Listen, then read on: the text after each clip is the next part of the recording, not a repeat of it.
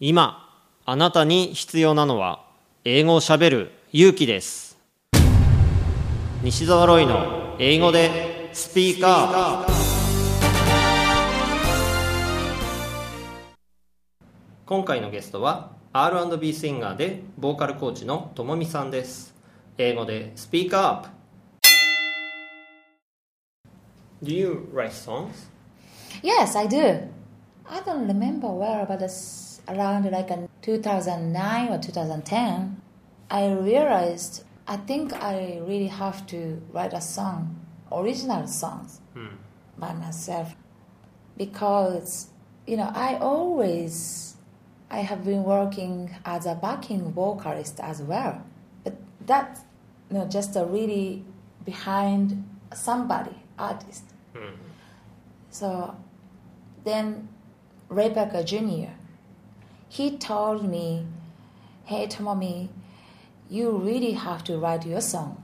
You really have to sing your song." Then I, th- I said, "Oh, okay, I will try." And you tried and you wrote, you just wrote songs. Yeah, you know, I started, uh, you know, like uh, writing lyrics in my notebook when I'm in the train or you know, I'm just woke up in the bed and I, I was trying to write, you know, write some lyrics first.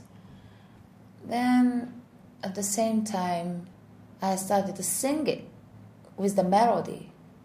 But sometimes you know melodies comes up very naturally, but sometimes it's hard. But I don't care. Then I will just you know record it on my phone and then send it to uh, my music director, like a guitarist and a keyboardist, and then they arranged it. Then you know we tried re- rehearse it at the studio. Then we thought, wow, we can do it. So the guitarist is Japanese?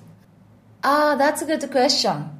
Because, you know, on my album, I always recording my songs at the studio in Los Angeles.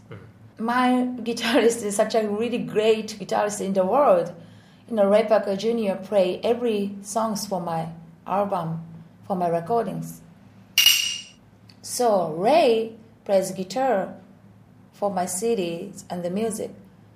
But for my show in Tokyo, uh, yeah, I hire a, Japanese guitarist mm-hmm. in mm. Tokyo. Yeah.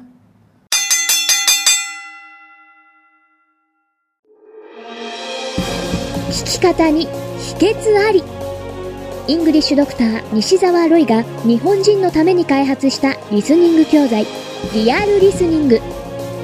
誰も教えてくれなかった英語の聞き方の秘訣を教えます。